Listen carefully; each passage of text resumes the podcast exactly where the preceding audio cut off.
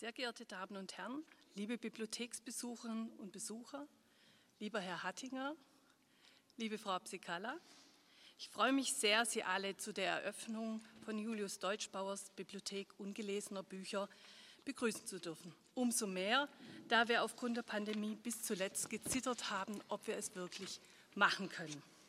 Und damit auch ein herzliches Willkommen an Julius Deutschbauer. Ganz herzlich bedanken möchte ich mich bei Frau Pau von der Kulturregion Stuttgart und Herrn Hattinger, dem diesjährigen Kurator des Festivals unter Beobachtung Kunst des Rückzugs, die mit dieser wundervollen Idee, die Bibliothek ungelesener Bücher in unserer Bibliothek im Herz stattfinden zu lassen, an uns herangetreten sind. In Vorbereitung auf den heutigen Tag habe ich gelernt, dass es im Japanischen den Begriff Tsundoku für die Tatsache gibt, dass ein frisch gekauftes Buch ungelesen auf einen Stapel anderer ungelesener Bücher gelegt wird. Im deutschsprachigen Bereich kenne ich keinen vergleichbaren Begriff.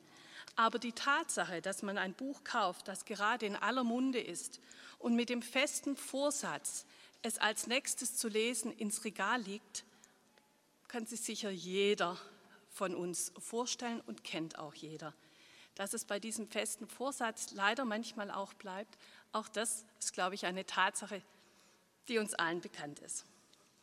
Als Bibliothekarin heute hier in der Bibliothek äh, ungelesener Bücher zu stehen, macht mich unglaublich neugierig. Welche Bücher gibt es hier zu entdecken? Welche habe ich davon selbst noch nicht gelesen? Von welchen habe ich womöglich noch nicht einmal gehört? Auch diese Frage muss man sich ehrlicherweise stellen. Aber niemand könnte so gut wie Julius Deutschbauer selbst uns in seine Bibliothek ungelesener Bücher einführen.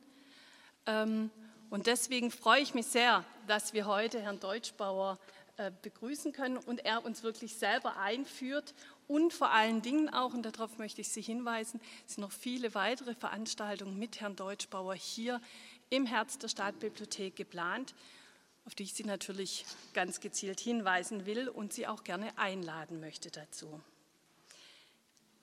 Aber bevor ich das Mikro übergebe an Herrn Deutschbauer, möchte ich Sie alle auch auf die heutige Festivaleröffnung um 18.30 Uhr am Festivalzentrum am Pariser Platz hinweisen. Wenn Sie Lust und Zeit haben, freuen sich die Kollegen der Kulturregion bestimmt, Sie dort auch begrüßen zu dürfen. Und jetzt würde ich das Wort übergeben an Herrn Deutschbauer. Jetzt äh, mache ich 23 Jahre die Bibliothek ungelesener Bücher, beschäftige mich in hunderten Gesprächen mit ungelesenen Büchern ganz bestimmter Personen, die da ein Einzelnes immer nennen und auch beschreiben, zu beschreiben versuchen und habe jetzt äh, was gelernt. ich wusste nicht, dass das japanische Sudoku für ungelesenes Buch steht. Habe ich mir sofort notieren müssen für meine nächste Eröffnungsrede, wo ich mich gleich aufs Japanische beziehen werde. Danke für diese Spende. Danke auch für die Einladung hierher. Frau Emminger und Gottfried Hattinger, dass ich in diesem schönen Raum bin, hat mich, sobald ich ihn gesehen hatte, extremst gefreut. Seit 23 Jahren ziehe ich mit dieser Bibliothek herum. Sie ist also nomadisch und äh, hat keinen fixen Ort. Äh, der äh, Philosoph, ähm, der, äh, jetzt fällt mir der äh, Sloterdijk, ja, sagt in Sphären und Globen einmal, Nomaden sind Randgänger. Und so ein bisschen randgängerisch versucht auch die äh, Bibliothek, sich äh, durch die Welt zu bewegen und landet dann trotzdem immer wieder in solchen Zentren, in solchen Herzen, wie, diese, äh, wie dieser Raum da in der Stadtbibliothek genannt wird. Nach Orten wie New York, das äh, doch auch ein schöner Bau war, äh, das äh, Kulturforum Österreichs, äh, erbaut von Abraham, den Architekten, oder auch diesen wunderschönen Bau, historischen Bau in Brüssel im Nationalen Museum, ist der ohne Konkurrenz, muss ich sagen. Die Bibliothek ungelesener Bücher hat auch ein Herz. Das Herz steht da hinten mit diesen über 700 Interviews, die ich inzwischen gemacht haben, habe, wo man äh, auf, anhand von Listen nach diesen Interviews suchen kann.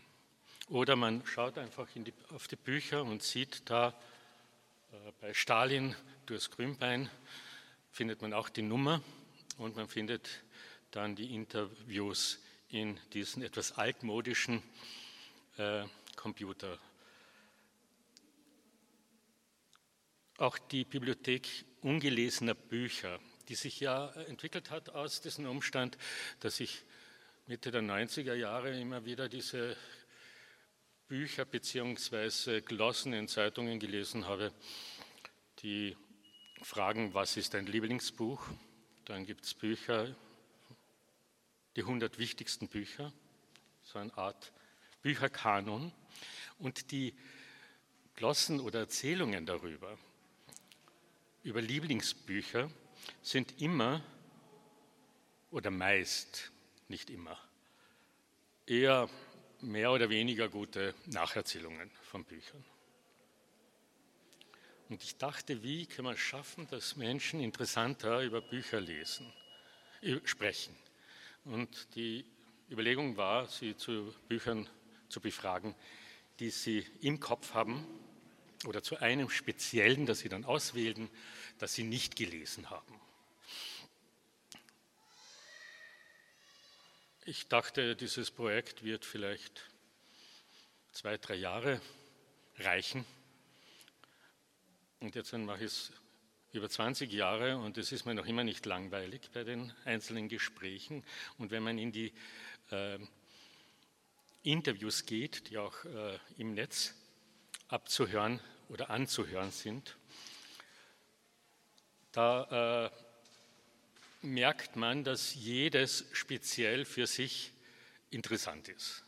Es gibt wenige, wo man sagt, ja, das ist äh, langweilig. Selbst ein Künstler, der Markus Geiger, ein Schweizer Künstler, den ich äh, interviewt habe, der hat nach jeder, jeder Frage einfach gesagt, weiter, weiter. Und außer die erste Frage keine beantwortet. Selbst das ist interessant, wenn man sich anhört. Wie auch äh, Lieblingsbücheraufzeichnungen oder wichtigste Bücheraufzeichnungen äh, gibt es auch in der Bibliothek ungelesene Bücher, einen sogenannten negativen Kanon. Dieser negative Kanon besteht darin, dass bei den Interviews, die ich geführt habe, 21 Mal, das ist ein österreichisch, österreichisches Phänomen natürlich, Robert Musils äh, Mann ohne Eigenschaften genannt wurde. Dann äh, 20 Mal Ulysses, 19 Mal die Suche nach der verlorenen Zeit vom Prost, 19 Mal auch die Bibel, zehnmal Karl Marx, das Kapital, zehnmal ex equo, beide werden sich im Grab umdrehen der eine mit Recht, Mein Kampf von Adolf Hitler. Jedes Buch kaufe ich so oft an, wie es genannt wird, weil die Ordnung der Bibliothek geht im Alphabet der äh, Sprecher, der Erzähler über ihr ungelesenes Buch. So steht Robert, das erste Mal Robert Musil oben bei A, damit beginnt die Bibliothek. Arvi Artmann, H.C. Artmann, auch ein österreichischer Nationaldichter, der dieses Buch als einer der ersten genannt hat. Einer seiner Kommentare, an die ich mich erinnere, war, da ließ sie lieber Mickey Maus. Und damit sind wir bei der ersten Frage, die ich stelle, die Wetterfrage. Welches äh, Wetter haben wir heute? Da wurde ich angeregt von zwei Autoren, Rachel van Hagen. Rachel van Hagen war so eine Zeitgenössin von äh, Jean-Paul, Goethe etc., Schiller und Hölderlin, wenn wir schon hier sind, und hat mit sehr vielen dieser meist Männer Briefkontakte gehabt, auch mit ihrem Mann vor allem, Karl van Hagen, und hat jeden Tag Briefe geschrieben. Und diese Briefe begannen immer mit einem Wetterbericht. Und der Wetterbericht war schon ein Beginn ihrer Stimmungslage und er kippte dann in lange seitenweise Briefe. Ein anderer, ein Priester äh, Ende des 19. Jahrhunderts, Manley äh, Hopkins, ein Pfarrer in England, der machte ständig Hirtenbesuche zu seinen Schäfchen und beschreibt auf diesen Gängen fast ausschließlich das Wetter. Manchmal ganz kurz, kalt, heute Sonne und so weiter. Diese Wetterbeschreibungen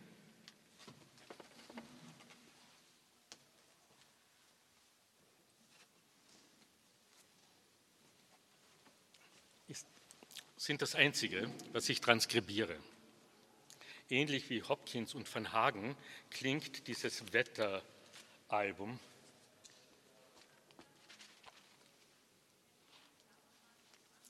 (16.09.1997, 19 Uhr). Es war ein schöner, klarer Herbsttag. Es ist schön, Abend, aber der Himmel ist blau. Dann der Helmut Grill, 29.09., ein wunderschöner, sonniger Herbsttag. Elmar Dränkwalder, Innsbruck, 16.11., es beginnt zu regnen. Es ist ein verhangener Tag, dunkel wie November und so fort. Der schönste Wetterbericht, den ich bekommen habe, auch in Innsbruck von einem Künstler. Und dieses Interview haben wir im Wirtshaus äh, geführt. Im Wirtshaus ist es immer schön. Die Interviews finden eben nicht nur öffentlich statt, sondern in Wohnungen, Ämtern, Cafés und in öffentlichen Orten wie hier. Durch diese vielen Wetterberichte bin ich zu einem wahren Wetterexperten geworden. Ganz nach äh, Florian Lippusch, der Zögling Djasch.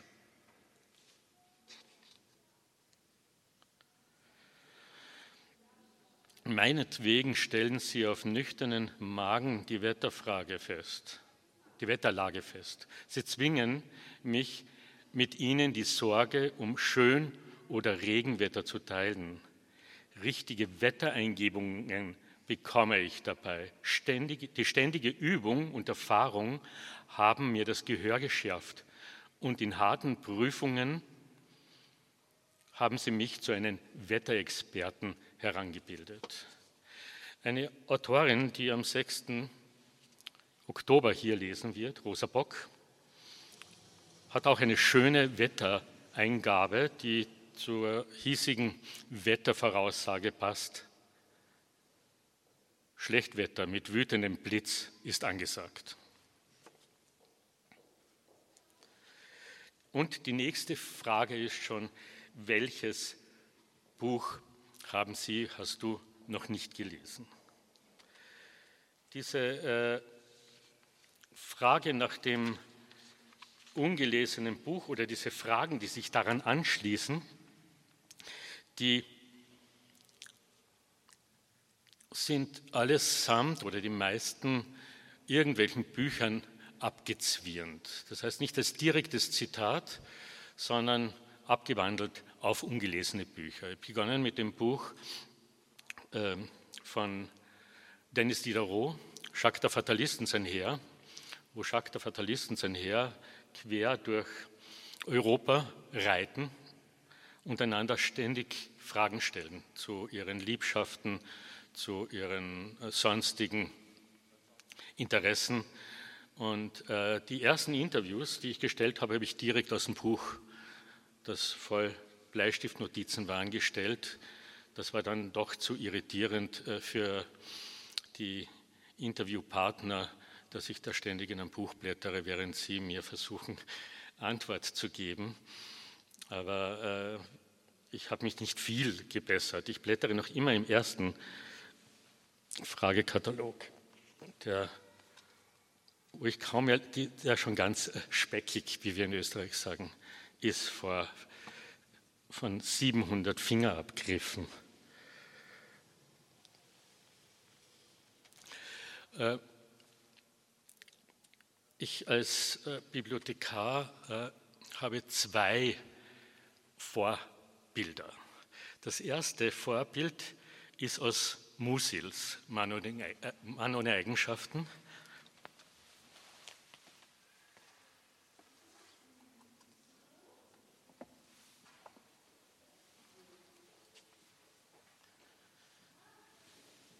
Da gibt es ein Kapitel, General Stumm dringt in die Hof- oder Staatsbibliothek ein und unterhält sich mit, Bibliotheks, mit Bibliothekaren und Bibliotheksdienern.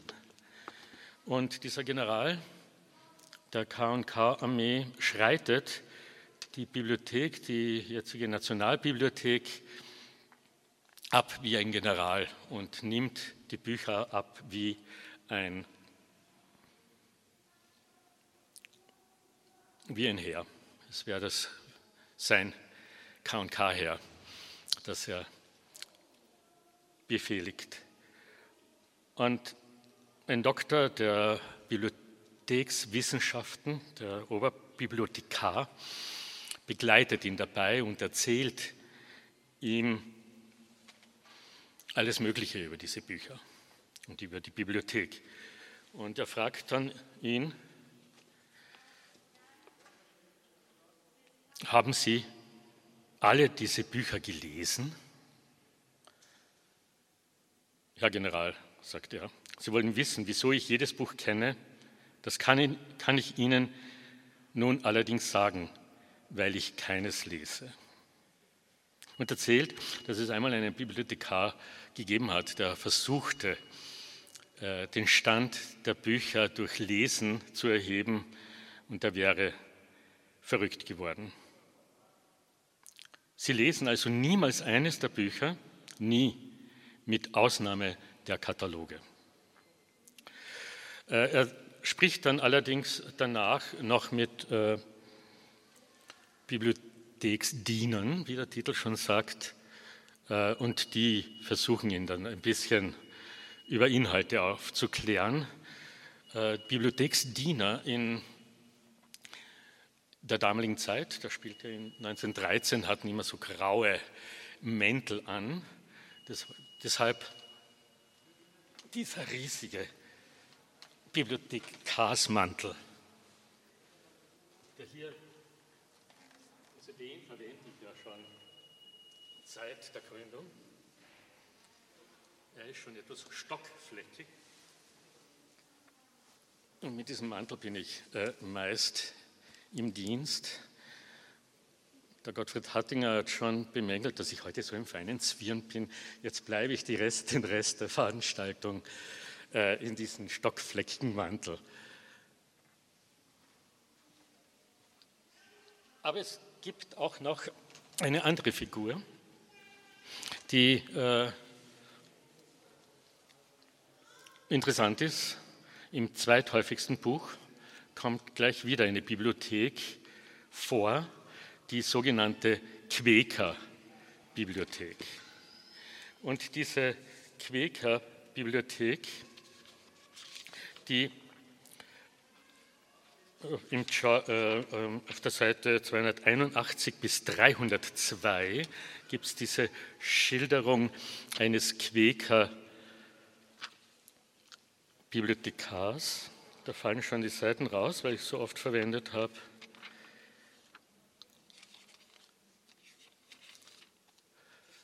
Hoffentlich sind noch alle da.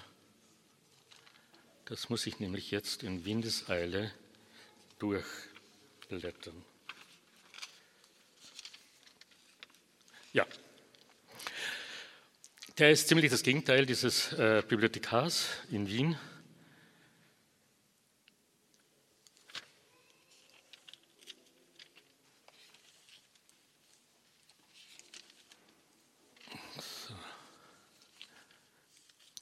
Jetzt sind die Seiten wieder in Ordnung. Freundlich und ernst. Errötend sagt seine Maske, Mr. Dedalus, Ihre Ansichten sind höchst erhellend, zehenspitzelnd. Die huldvolle Stirn des Quäker-Bibliothekars entflammte in rosiger Hoffnung. Glücklich brach er ab und hielt ein äh, demütiges Haupt unter sie. In der Tat, sagt der Quäker Bibliothekar, eine sehr lehrreiche Diskussion, gleichsam nach allen Seiten lächelnd. Spring lauerte er, geschwind fortknarrend. Redselig, pflichtbewusst. Er sprach mit redseligem Eifer, ganz Pflichterfüllung, höchstartig, höchst freundlich, höchst ehrenwert.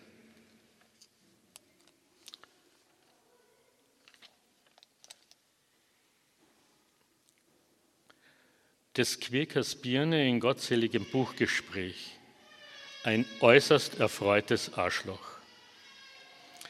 Also in dem Fall äh, ein Bibliothekar, der sich in die Gespräche seiner Besucher häufig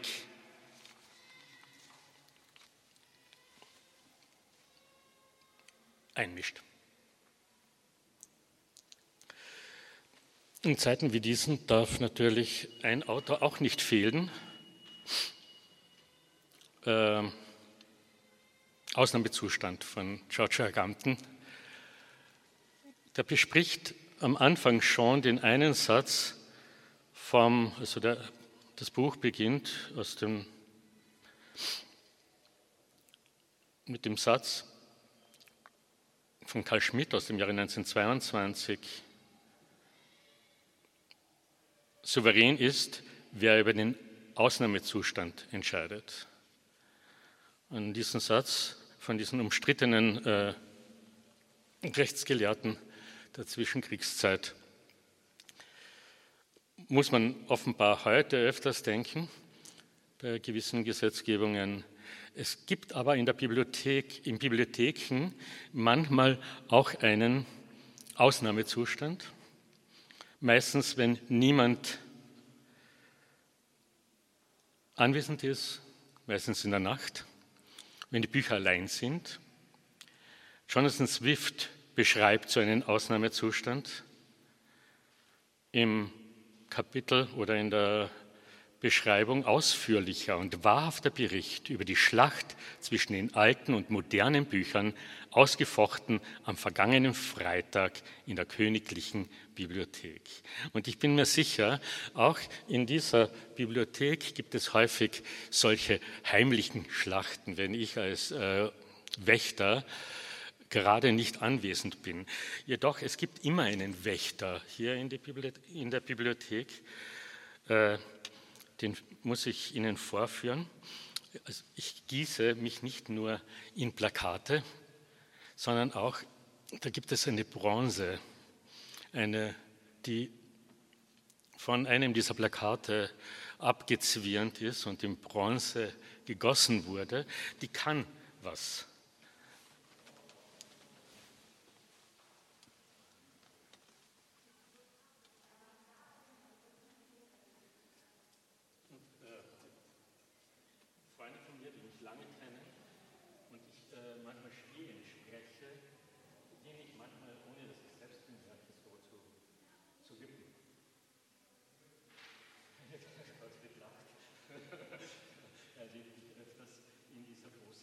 So musste ich dieser Bronze, diesen bronzenen Helden, meinen Tick, äh, so ist der wippende Bibliothekar und Held dieser Bibliothek.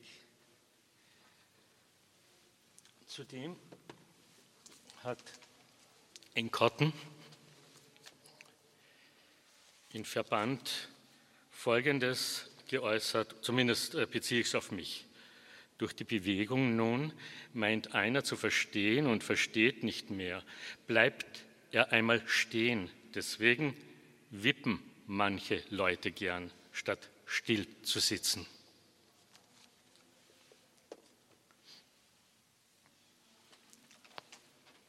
Die Bibliothek Ah, zum Helden hätte ich noch eine Anekdote zu erzählen, wenn ich den schon äh, bemühe. Äh, in einem Interview, in meinen Interviews stelle ich häufig die Frage, welchen Imbiss würden Sie den Helden Ihres ungelesenen Buches zubereiten? Und meine damalige Frau meinte, ich koche nicht für Helden. Meinte offenbar mich, sonst wären wir noch zusammen das zum Helden. Jetzt vom Friederike Mayröcker zur Frage, muss man wirklich alle Bücher lesen, die man hat? Friederike Mayröcker ist jetzt 92 oder 93 Jahre alt. Und sie hat schon vor Jahren dieses Problem unter Anführungszeichen insofern gelöst, in Brüt oder die seufzenden Gärten auf der Seite 94 sagt sie,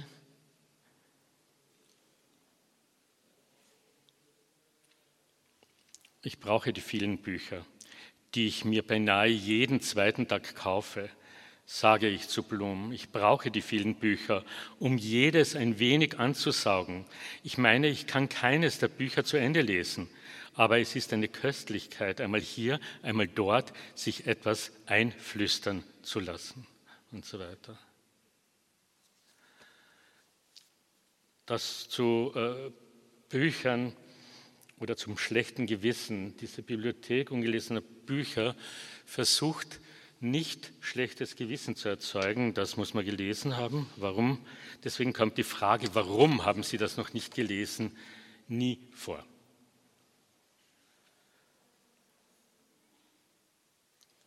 Denn es genügt, Bücher, die man hat, auch manchmal nur anzusaugen oder dort oder da, wie, so eine Art schmetterlingshaftes Lesen wäre das. Elias Canetti sagt,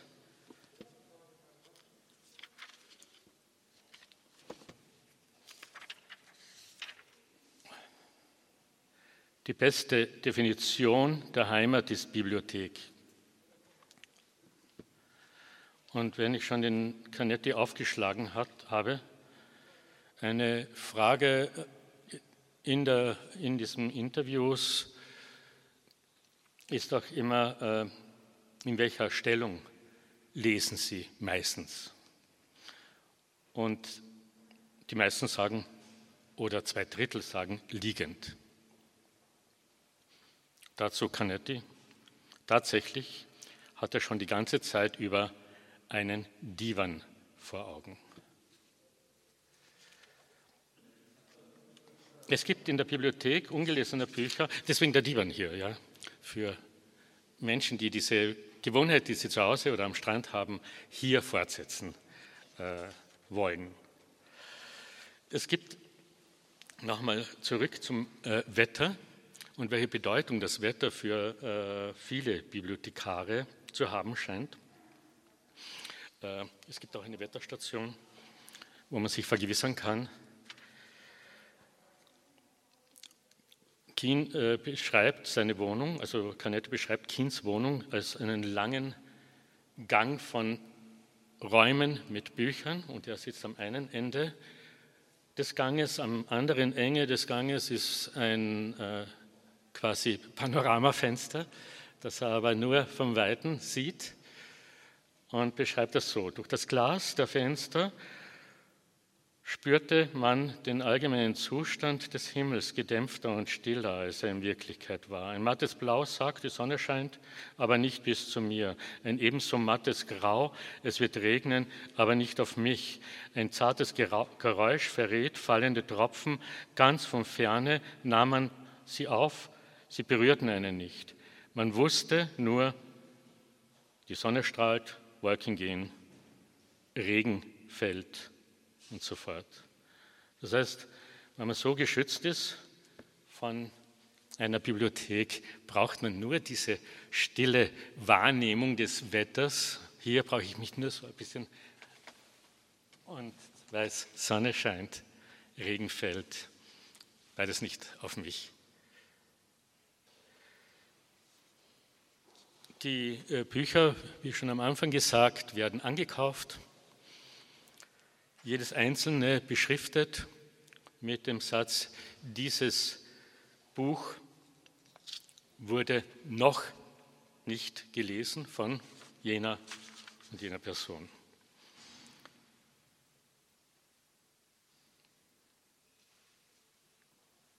Und eben in dieser Ordnung ein, mit der Nummer versehen.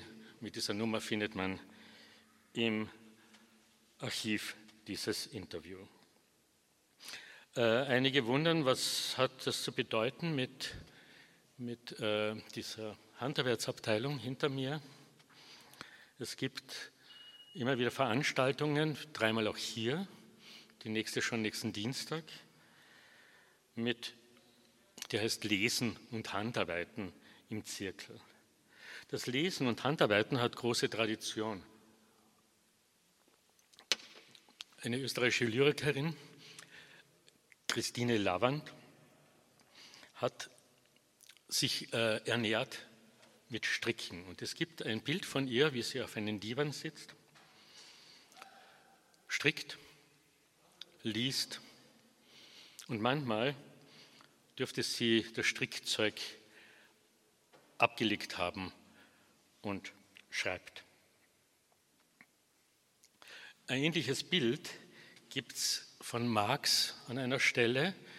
Er hat ja die englischen Weber jahrelang beobachtet und auch beschrieben, die Zustände in den Fabriken dort. Und er schreibt einmal, und es gibt Zustände, in denen ein Weber gleichzeitig webt und liest. Diesen Gedanken von Marx, äh, er wird ihn wohl gelesen haben, das Kapital dürfte Castro äh, im Sinn gehabt haben als er nach seiner Machtübernahme auf Kuba in allen äh, Fabriken, äh, bekannt ist es von Zigarrenfabriken, eingeführt hat, dass es dort einen Vorleser gibt. Jetzt saßen die äh, Zigarrenwurzler, äh, Hersteller, so in, ein, in, einer großen Halle und vorne saß ein Vorleser und äh, las hoffentlich nicht nur die Schriften Castros oder Erinnerungen Castros an die Revolution vor, sondern auch Marx und vielleicht sogar einige echte Dichter. Ein anderer, der mich auf die Fährte des, des äh, Handarbeitens gebracht hat, ist Jean Paul, Pflegeljahre. Und dort gibt es äh, einen Helden, der ist verliebt in eine junge Frau und sitzt immer bei, bei ihr. Und während sie stickt,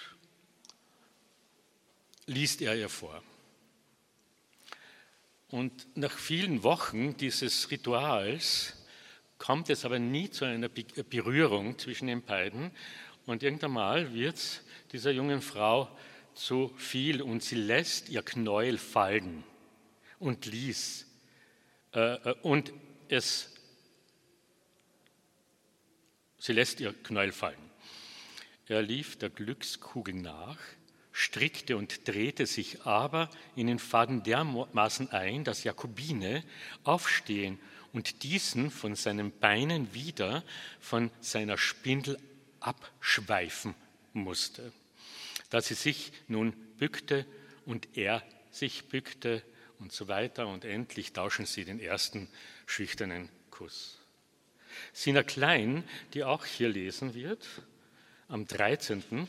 Oktober, hat dazu Folgendes zu sagen in einem Gedicht.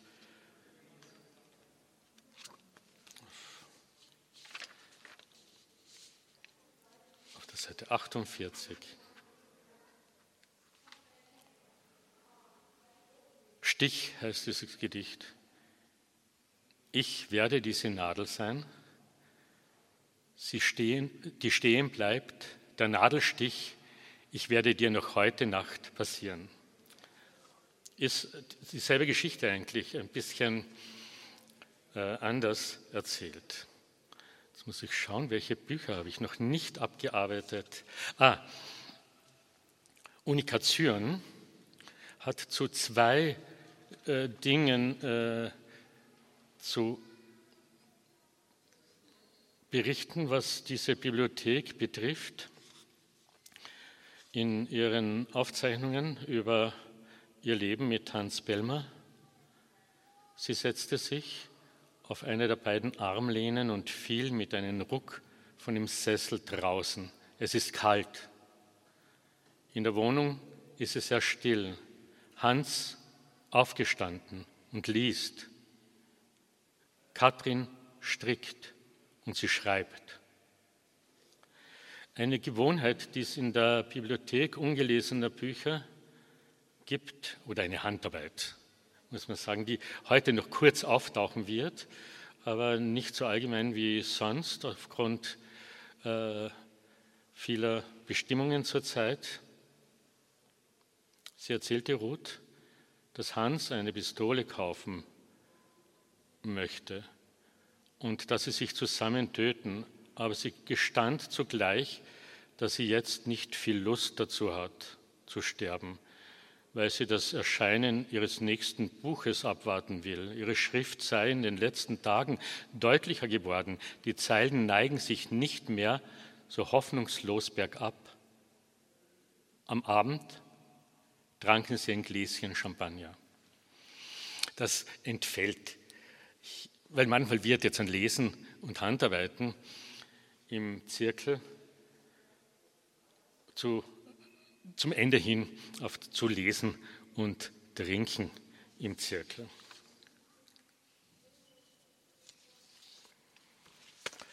Die Utensilien in der Bibliothek ungelesener Bücher sind äh, sehr unterschiedliche. Einmal ruft Kien in der Blendung das beste Staubtuch, bitte. Das passt zu einem Zitat von Hans Blumenberg in äh, äh die, wie heißt das Buch? Ah, Mir fällt es, wenn ich das Zitat gelesen habe, bestimmt ein. Aber das muss ja irgendwo notiert stehen. Die Lesbarkeit der Welt. Dann wird mit einem Mal der Staub in den Büchern sichtbar.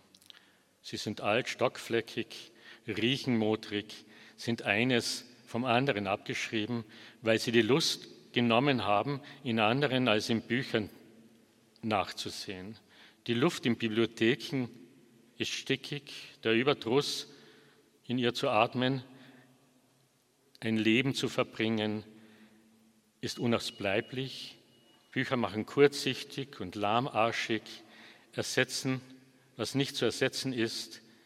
So entsteht aus Stickluft, Halbdunkel, Staub und Kurzsichtigkeit aus der Unterwerfung unter ihre äh, Surrogatfunktion, die Bücherwelt der Unnatur.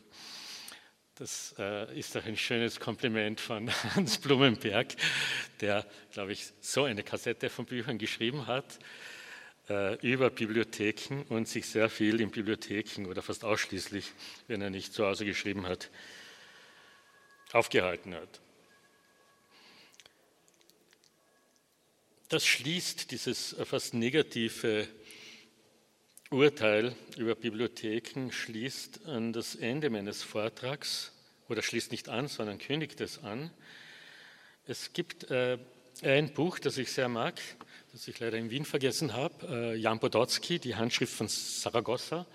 Da gibt es einen äh, Bibliothekar bzw. Enzyklopädisten, der an einer Universal äh, zu schreiben beginnt und sich jahrelang zurückzieht und nur noch schreibt. Ähm, äh, Jan Podotsky dürfte an seinen Zeitgenossen Diderot dabei gedacht haben bei dieser Figur.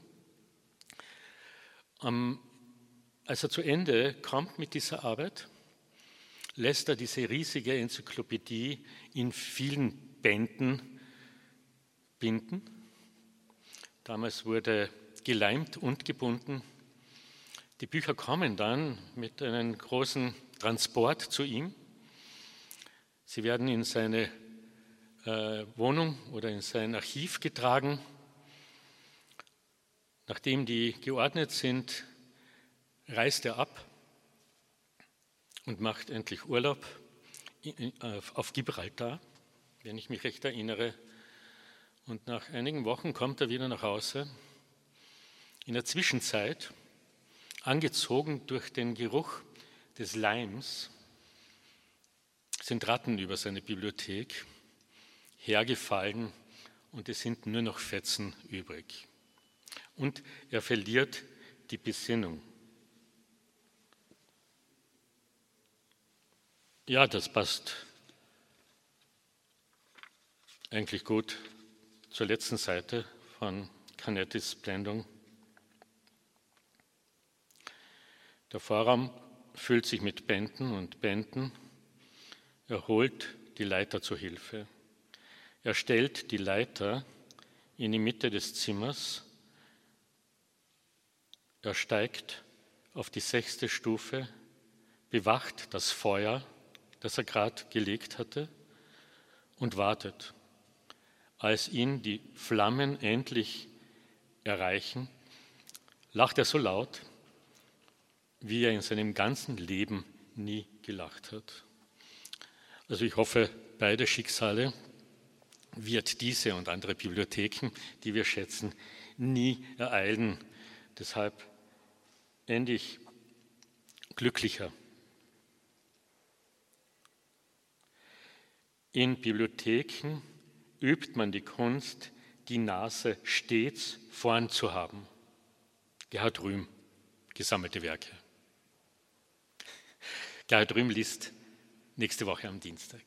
Nach, äh, die, das Prozedere ist immer, äh, um 18 Uhr beginnt ein Lesezirkel mit Lesen und Handarbeiten im, im Zirkel. Nächste Woche zum Thema Ach und danach um 20 Uhr liest Gerhard Rühm zusammen mit Monika Lichtenfeld. Am Dienstag, den 6.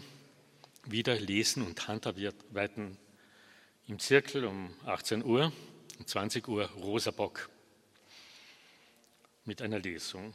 Da zum Thema äh, Beobachtung. Und der letzte Lesezirkel am 13.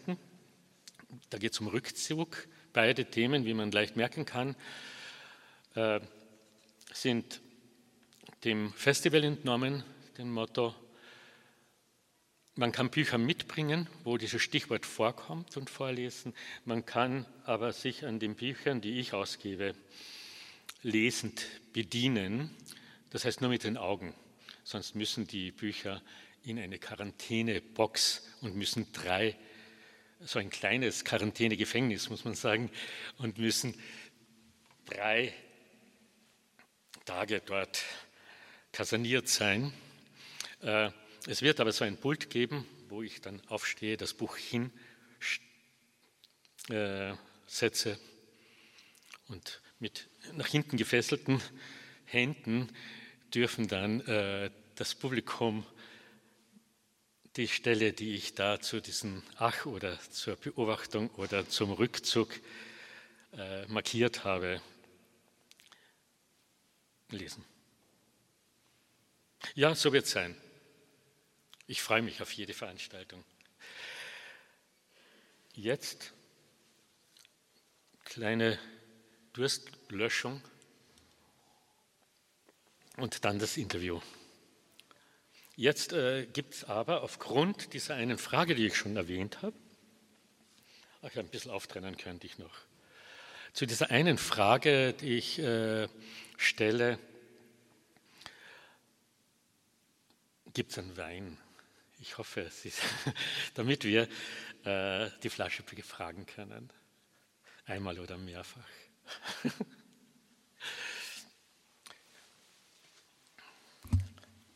ja.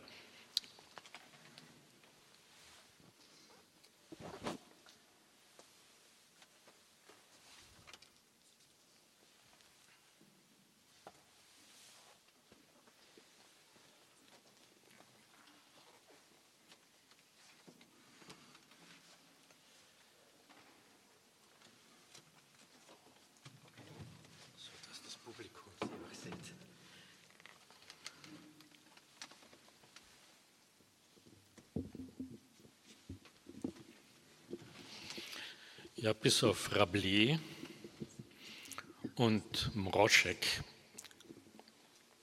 Swawomir, habe ich alle Bücher, die ich mir vorgenommen habe, äh, abgearbeitet.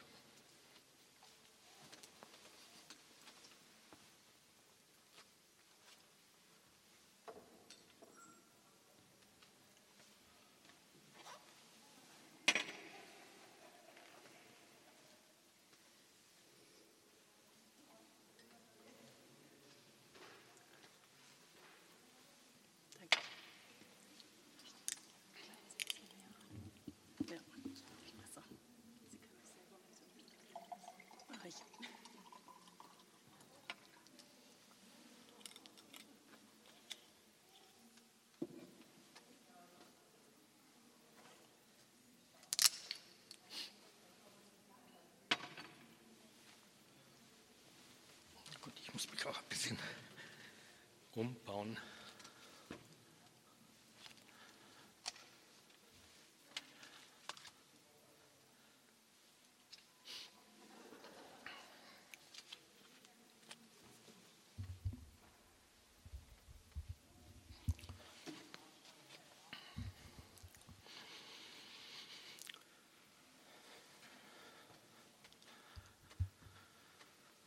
Wir befinden uns in Stuttgart. Es ist der 25.09.2020, ungefähr halb fünf am Nachmittag. Katinka Emminger, welches Wetter haben wir heute? Eher kühl, sehr überraschend und sehr wechselhaft regnerisch, aber manchmal blitzt die Sonne auch durch, aber nur selten. Welches Buch haben Sie noch nicht gelesen? Das ist natürlich eine Frage, die ich mir genau überlegt habe. Welches gibt man auch zu, nicht gelesen zu haben? Aber es ist Per Anhalter durch die Galaxis. Wer ist der Autor? Douglas Adams. Wie oft haben Sie dieses Buch nicht gelesen? In der Hand hatte ich es bestimmt zehnmal. Sind Sie Herr darüber, was Sie lesen? Ja. Wie hat es mit Ihrem ungelesenen Buch begonnen? Hat es sich einfach vor Sie hingestellt, Ihnen zugerufen, hey Sie da? Meine Kollegin, die mir am Schreibtisch gegenüber saß, hat zu mir gesagt, ich lese gerade per Anhalter durch die Galaxis, das müsste dir auch gefallen. Und so hat das Ganze angefangen. Welche Spuren hat Ihr ungelesenes Buch auf Ihrer Wahrnehmungsoberfläche hinterlassen?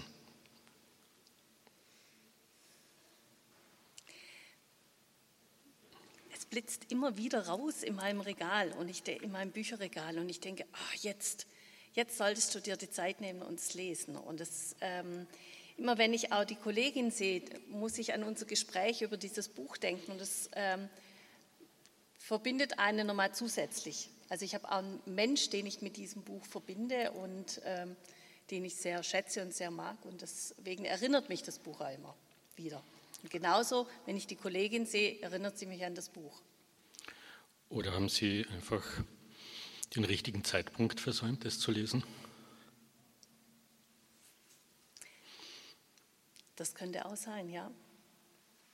Was ich muss noch warten auf den richtigen Zeitpunkt, wo es mich packt und ich denke, jetzt, jetzt ist es wirklich soweit. Was reizt Sie am Titel Ihres ungelesenen Buches? Die Vorstellung, tatsächlich ähm, durch die Galaxie zu reisen, zu gucken, was gibt es auf diesen fernen, fremden Planeten. Das ist schon was, was mich reizt. Und andererseits denke ich wieder, wenn ich dann die anderen Bücher sehe, die in meinem Regal liegen, auf dem Stapel der ungelesenen Bücher, denke ich, es gibt eigentlich auch viel ganz hier zu entdecken. Viele Geschichten, die hier spielen. Und die sind dann immer näher ein Stück. Wie machen Sie sich mit Ihrem ungelesenen Buch bekannt?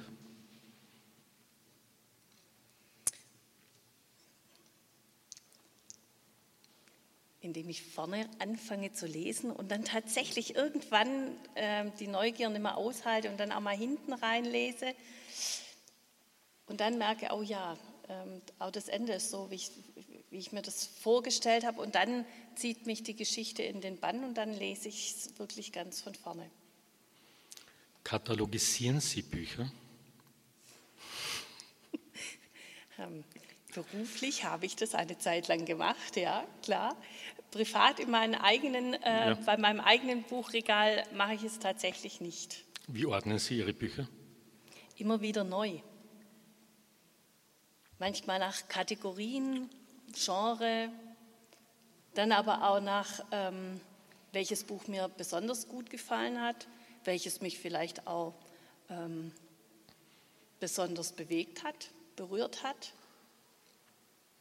ganz unbibliothekarisch.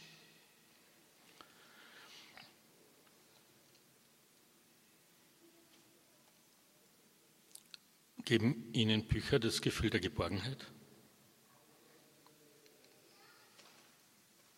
Manche ja und manche stellen die Geborgenheit aber in Frage. Eignet es sich Ihr ungelesenes Buch für ein Manöver? Für ein was? Ein Manöver. Ein Manöver. Das hinge jetzt vom Manöver ab.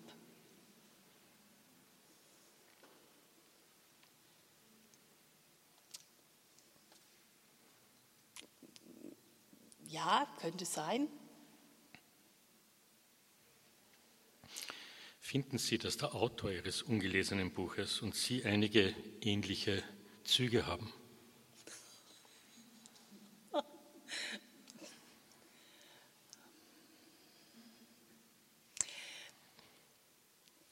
die Neugier, die Neugier, ähm, Neues zu entdecken, die sich in dem Titel widerspiegelt, per Anhalter einfach loszugehen, Neues zu entdecken, ja. Hat Ihr ungelesenes Buch etwas mit der aktuellen Gegenwart zu tun? Frage lässt sich jetzt schwer beantworten, da ich es tatsächlich nicht gelesen habe. Was mutmaßen Sie? ähm, ich könnte es mir schon vorstellen, ja. Es, man könnte da einen Bezug herstellen, dass man durch die Galaxie zieht, um neue Planeten zu entdecken, in denen es keine Pandemien gibt, in denen es keine Kriege gibt. Ja, könnte man, könnte man ableiten vielleicht. Wollen wir mal die Flasche befragen? Gerne.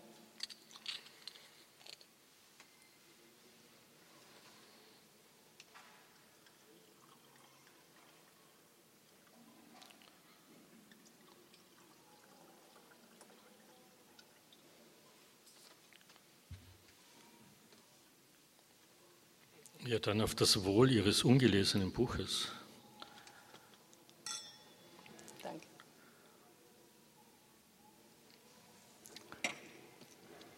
Markieren Sie Bücher?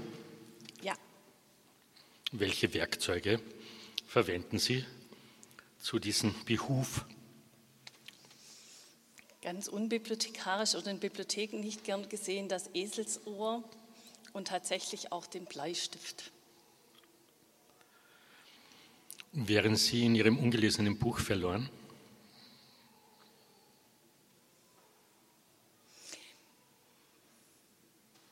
Ich hoffe es nicht. Welche Erinnerungen an einen, Menschen ruft Ihr ungelesenes Buch in Ihnen wach?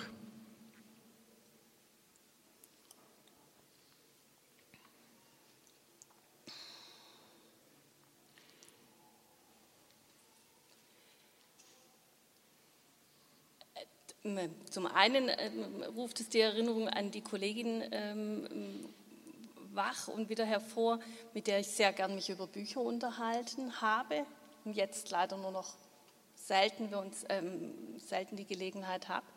Und andererseits ähm, auch wieder an einen, guten Freund, der dieses Buch sehr liebt und ganz begeisterter Leser von Douglas Adams ist. Beläuft sich Ihr ungelesenes Buch auf eine Summe?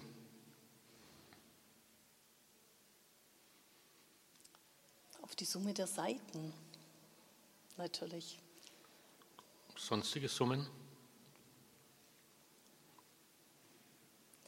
Dann müsst ihr jetzt äh, nochmal nachfragen, auf was Sie raus wollen mit dieser Frage. Lässt sich auch anders quantifizieren?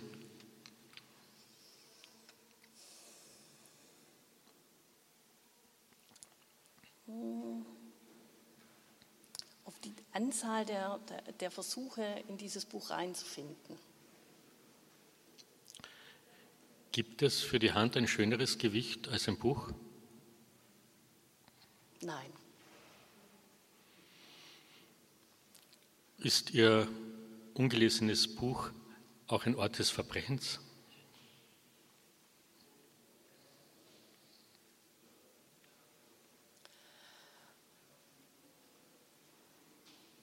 Bis jetzt nicht. Also nein, könnte ich,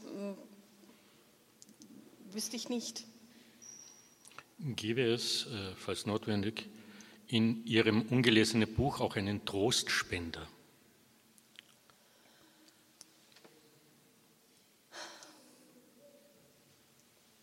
Der, äh,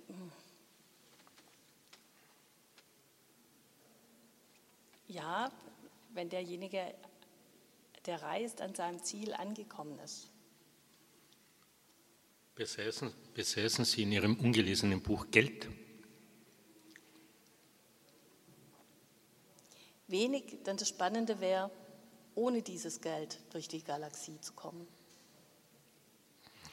Welche Dinge kann man nur mit Büchern machen?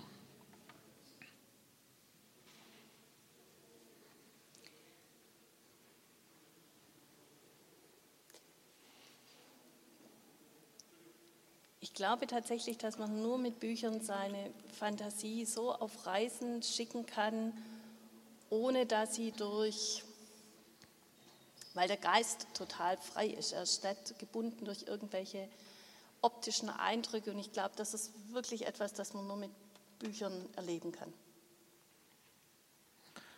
Könnten Sie mir sagen, äh, was ein Büchernarr und was ein Büchermuffel ist?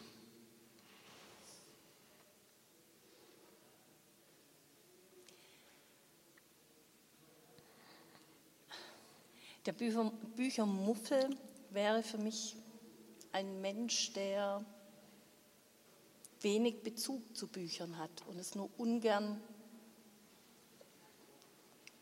sich ungern mit Büchern auseinandersetzt und auch die Chance verpasst, mit Büchern auf Reisen zu gehen. Unter Büchern nah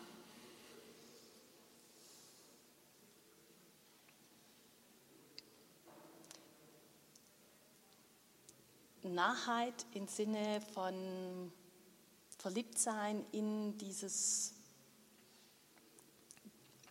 Gedankenkonstrukt, das jemand anders entwickelt hat. In dem Sinn wäre der Büchernah für mich ein Mensch, der ähm,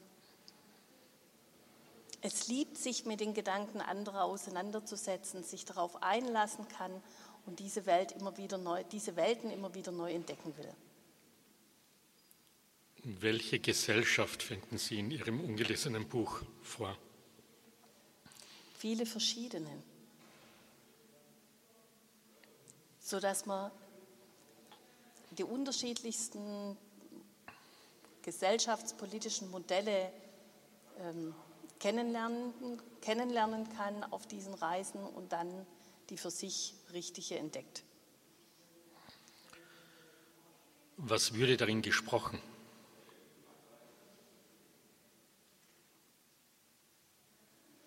Es würden Gespräche geführt auf den einzelnen Planeten,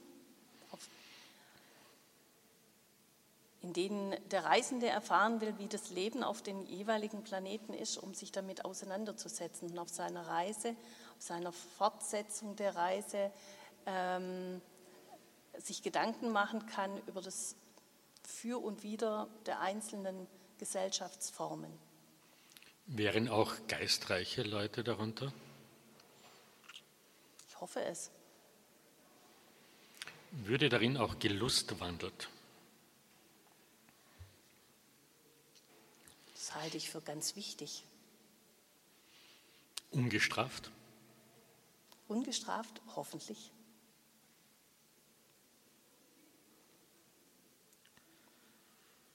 Gibt es von Ihrem ungelesenen Buch eine Ansichtspostkarte? Ich glaube nicht. Wie könnte sich ein Buch selbst auf diejenigen auswirken, die es nicht gelesen haben?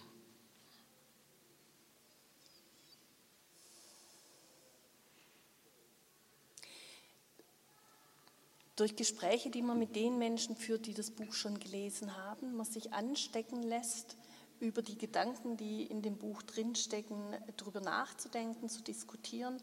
Und damit prägt es natürlich und hat auch Einfluss auf das Leben von den Menschen, die es noch nicht gelesen haben. Welche Wetterlagen herrschten in Ihrem ungelesenen Buch vor? Von stürmisch bis hin zu ähm, tropischer Hitze und ähm,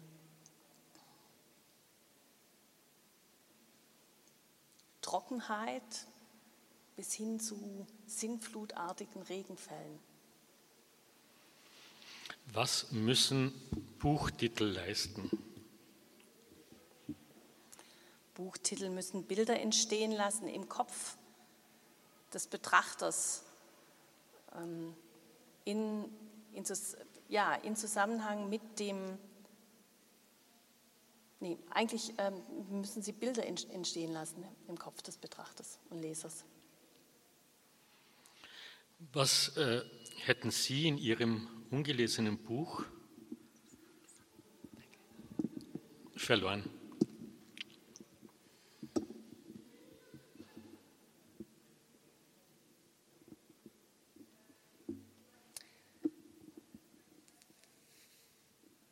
vielleicht ein Stück ähm, Unbelastetheit beim Betrachten des Nachthimmels. Glauben Sie, man belauscht uns hier?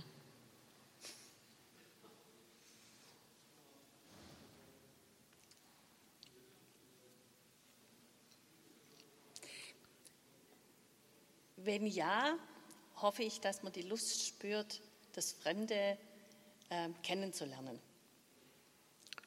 Gäben Sie Ihr ungelesenes Buch auch Ihren Kindern zu lesen?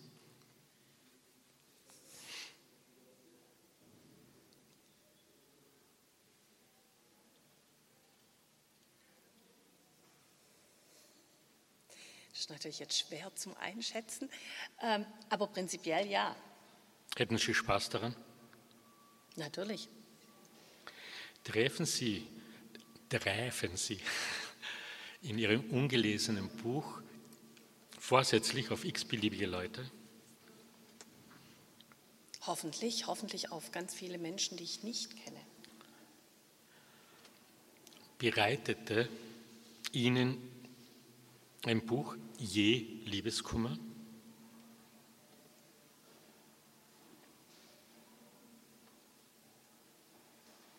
Ein Buch nicht. Wie sähe die geeignete Kleidung für Ihr ungelesenes Buch aus?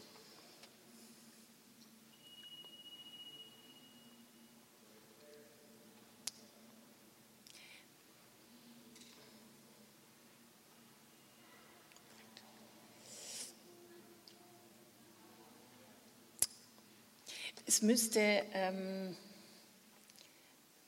robuste Kleidung sein, um sich auf die Reise begeben zu können dann auch. Wovon hängt es ab, dass nicht ein heftiger Streit zwischen uns ausbricht?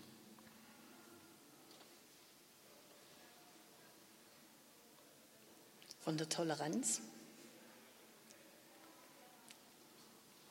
und der Bereitschaft, sich auseinanderzusetzen miteinander.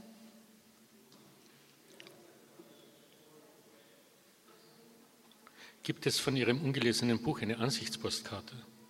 Nein, Wie sähe sie aus, wenn Sie sie gestalten müssten?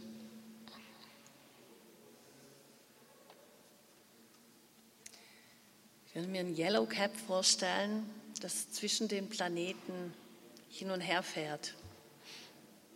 Und ich würde auf jedem Planeten ein unterschiedliches Lebewesen sehen. Wäre in Ihrem ungelesenen Buch ein Tisch für uns gedeckt? Ja, hoffentlich mehrere, auf jedem Planeten ein. Wer ist der Held Ihres ungelesenen Buches oder die Heldin? Die Menschen, mit denen ich mich unterhalten würde. Die bereit sind, diese Gespräche zu führen. Wie bereiteten Sie einen Imbiss für die Helden Ihres ungelesenen Buches zu? Oder welche Imbisse in dem Fall? Als Schwäbin würde ich wahrscheinlich was ganz Urschwäbisches bereiten. Um mal ein Stück von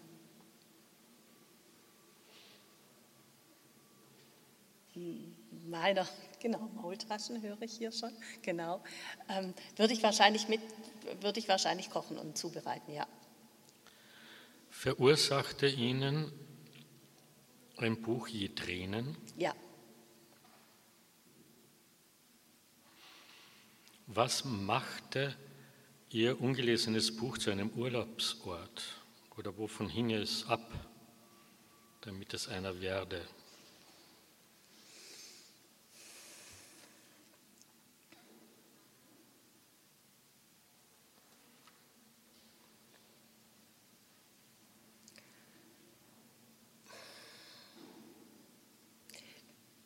Ich glaube, er wäre es aufgrund dessen schon, weil er Neues zu entdecken bieten würde. Gingen Sie in Ihrem ungelesenen Buch aus sich heraus? Ja,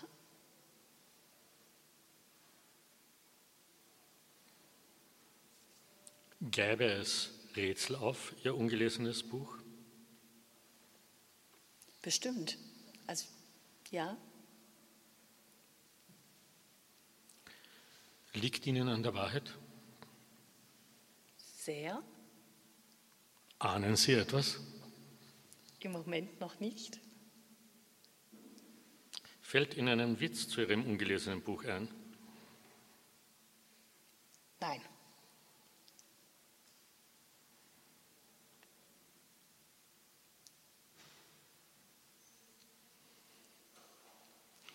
Mit welchen Gefühlen betrachten Sie der Reihe nach Ihre ungelesenen Bücher?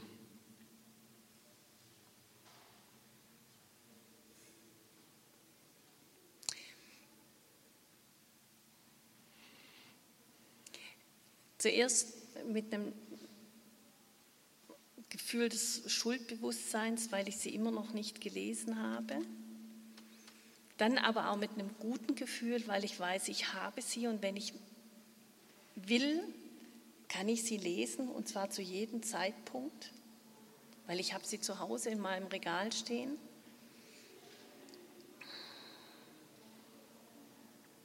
Und ich kann mich daran erfreuen, dass sie da sind. Wie oft öffnen Sie ein Buch? Jeden Tag, mehrfach, weil es einfach, weil es mit zu meinem, mit zu meinem Tag gehört, ein Buch zu haben, zu lesen. Ist noch etwas im Glas? Ja.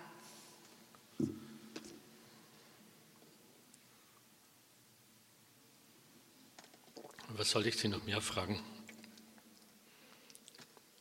Bin schon ganz gespannt. Was soll aus mir werden, wenn ich nichts mehr zu fragen habe? Ein Leser?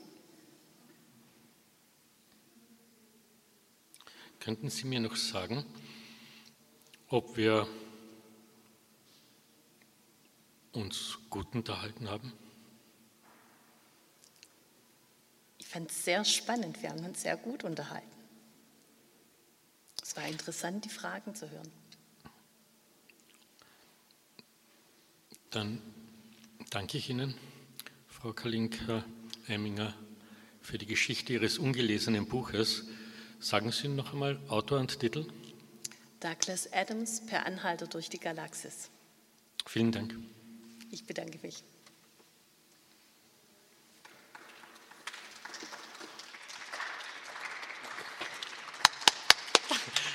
Der erste Griff gleich wieder zum Glas, das geht überhaupt nicht. Ja, danke für Ihre Aufmerksamkeit. Es war immerhin ein, einen Viertelstunden, also fünf Viertelstunden, die ihr mir uns zugehört habt. Äh, ja, die nächsten Veranstaltungen sind ja schon bekannt gemacht. Es werden dann auch immer wieder Interviews mit äh, geladenen bzw. Publikum äh, geführt. Wer also Lust hat, sich von mir interviewen zu lassen, kann sich dann spontan melden und ein solches Interview führen. Die Plakate sind zur freien Entnahme. Ja,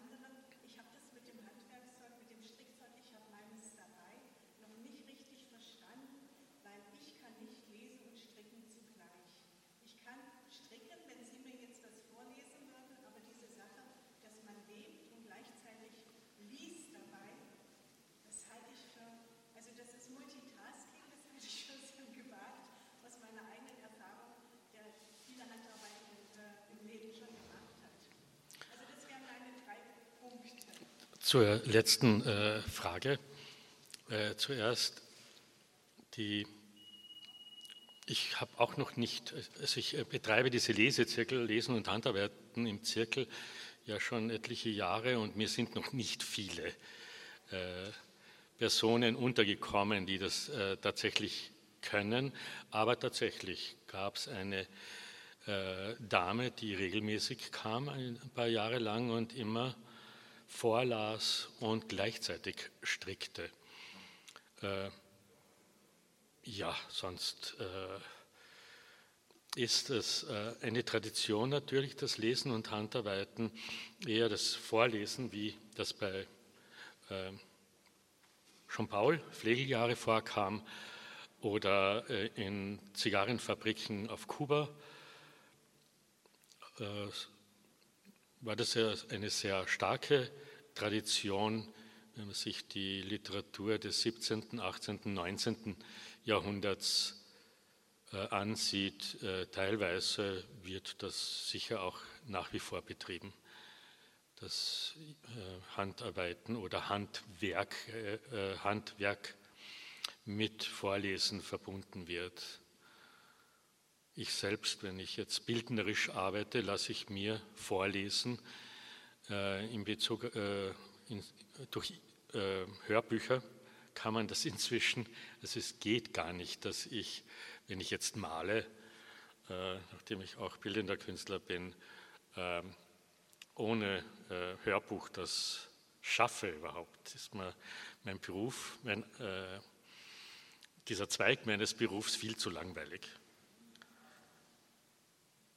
Zum anderen, äh, wie das jetzt ist, dass diese Bibliothek jetzt in dieser Architektur steht, die äh, Frage kann ich nicht beantworten. Die äh, Bibliothek erneuert sich durch meine Interviewpartner. Also die Bücher sind ja nicht seit 23 Jahren da, sondern ganz am Anfang standen fünf in diesem selben Regal, das damals schon das, dieses, dieses Anachronistische war. Und ähm, diese Möblage hat sich zufällig begeben, äh, ergeben. Die wurde mir damals geschenkt und blieb es dann einfach, wenn mir eine andere, äh, vielleicht modernere geschenkt worden wäre.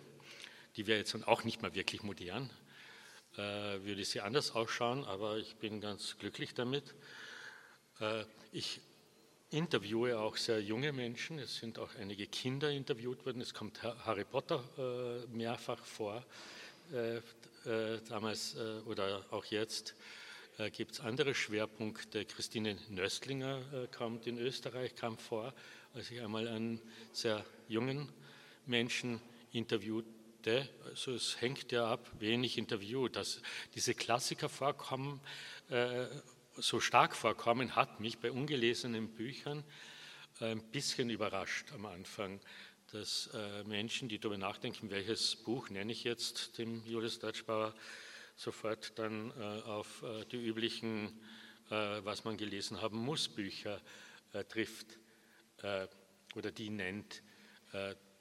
Da, deswegen weise ich ja extra auch darauf hin, dass es nicht um, um die Erzeugung von schlechtem Gewissen geht, sondern dass es um Geschichten geht, um Mutmaßungen, um Fantasien, so wie Bücher, wie Sie gesagt haben im Interview, äh, das Schöne, was einen glücklich macht an Büchern und worin sie auch Trost geben, so eine starke, äh, starke Fantasien erregen. Äh, umgekehrt ist es dann auch so, dass man, wenn man solche Fragen über Ungelesenes stellt, der hat unterschiedliche Fantasien äh, an, äh, erzählt oder auch so viele unterschiedliche Dinge, die über Bücher in der Luft liegen. Ja? So, äh, wenn man jetzt die Bücher, die mehrfach genannt sind, äh, wie den äh, Ulysses, äh, den, die Interviews, ein paar Interviews hintereinander sich anhört, dann sind das zehn verschiedene Bücher, die sich in manchen Aussagen natürlich treffen, weil man einiges ja weiß über solche Klassiker. Ja, aber äh, Sie haben recht, äh, die, äh, äh es werden zu wenig Zeitgenossen genannt. Es kommt zweimal Peter Waterhaus vor, ein äh, Autor meines Alters. Es kommt Handke natürlich vor, es kommt Thomas Bernhard vor, aber so, äh, ja, Binschen, damals halt war er ganz aktuell und neu. Der wurde 99 genannt, ist glaube ich 98 erschienen. Das sind dann auch so Bücher, die in der Diskussion sind und dann äh, halt angeführt werden. Ja, jetzt gerade mit diesem Interview. Nein, sondern hier werde ich sicher 10, 15 Interviews machen in den Monat, was ich da bin, bis 16. Bei jedem äh, äh, Lesezirkel äh, mache ich auch Interviews, neue, und die Bücher kaufe ich dann neu an, beschriftsneu, ordne es ein, sowohl ins Audio als auch in die Bibliothek. Man kann sich auch mit mir äh, vereinbaren, man kann sich auch, ja, machen wir uns einen Termin danach. Gern, freue ich mich. ja, also das Angebot gilt an alle. Man kann äh, hier einfach sagen, ob, äh, nachdem ich aufgrund dieser Reisebeschränkungen jetzt hier in diesem schönen Raum kaserniert bin. äh, dies, äh, ja, wo lebt der Architekt? In Köln und in Seoul. Naja, kann man ja fragen, ob er ein Interview mir gibt zu seinem ungelesenen Buch hier. Könnte man ihn anfragen. Ja, das wäre spannend. Aber weil Sie vorher gefragt haben, was Herr I dazu sagt, der Raum war immer auch dafür geplant, Kunstinstallationen zu machen. Nur im Alltagsbetrieb wird er immer leer sein. Das war natürlich das, äh, das große Ziel auch. Andererseits ist es natürlich auch so, und deswegen ist diese Bibliothek der ungelesenen Bücher ähm, hier natürlich auch besonders schön untergebracht. Ähm, also ganz abgesehen von, dem, ähm, von diesen zwei unterschiedlichen Stilrichtungen, die hier aufeinandertreffen und ähm, was fasziniert. Aber der Raum hier soll ja auch ein Stück weit so diese Quelle des Wissens, der Ursprung, dieses ich bin auf mich zurückgeworfen, es ist dieser introvertierte Raum eher im Gegensatz zum Galeriesaal oben. Und hier natürlich mit diesen, diese Bibliothek in der Bibliothek, in unserem zentralen Raum nochmal unter, unterzubringen, hier auch diese ungelesenen Bücher, dieses ungelesene Wissen, diese ungelesenen Geschichten zu präsentieren, ist natürlich eine ganz besondere, ähm, gibt dem Ganzen nochmal eine ganz besondere Note auch und macht es nochmal so für uns alle, die hier in der Bibliothek arbeiten, nochmal, ja, ist nochmal was Besonderes auch. Und deswegen war es selbstverständlich. Es ist natürlich auch dieses Spiel mit diesen zwei unterschiedlichen Richtungen, dieses ganz moderne, das sehr ähm, auf äh, geometrische Formen zurückzieht, sich und hier dieses eher, ähm, ja, dieses ganz andere Material, das sie haben, ist natürlich auch ein Widerstreit, zwei ganz gänzlich andere Pole. Gerne.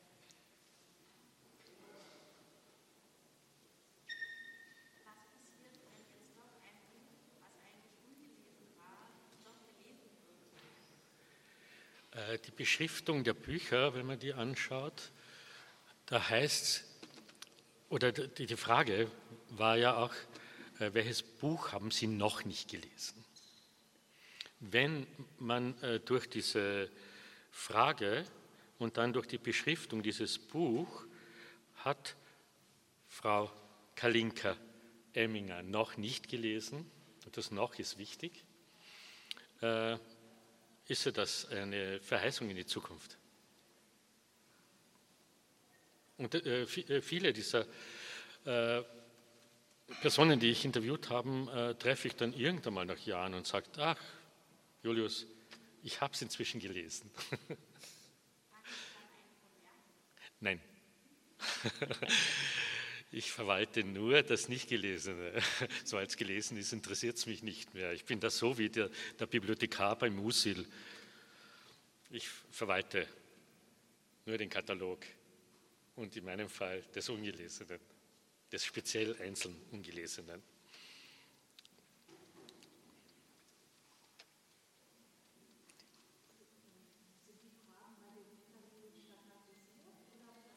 Ach, ich, äh, viele stelle ich immer, aber ich habe äh, dreimal so viele Fragen hier notiert äh, und es kommen auch immer wieder welche dazu.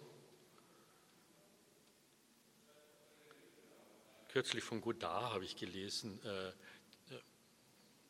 das Buch Arbeit, Arbeit, Liebe, Kino. So ein kleines Buch. Und dann sind wieder zehn Fragen dazugekommen. Äh, nicht unbedingt aus Fragesätzen von ihm, sondern einfach, wo ich Ideen gehabt, das passt, so wie er über Kino spricht, passt irgendwie zu meinem Fragekatalog und verwandelte dann einige Fragen in äh, apodiktische Sätze in Fragesätze. Sind jetzt auch ein paar vorkommen. Oder äh, Gerd Jonke, ein Autor, den ich sehr schätze, sind äh, beim Lesen Fragen eingeflossen.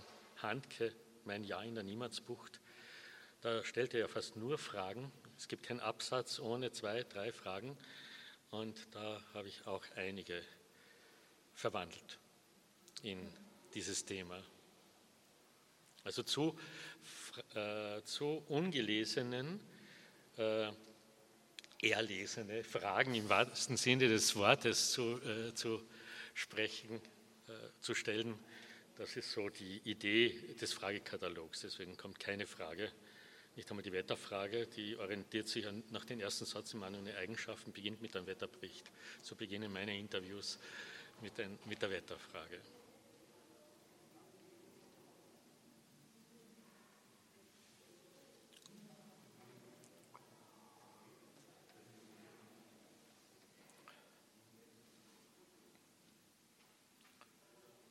Tja,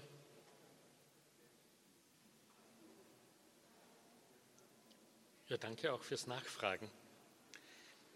Hat äh, mir auch Gelegenheit gegeben. Ein paar Sachen habe ich vergessen zu sagen, dachte ich mich, nachdem ich abgeschlossen hatte. Die konnte ich jetzt nachholen.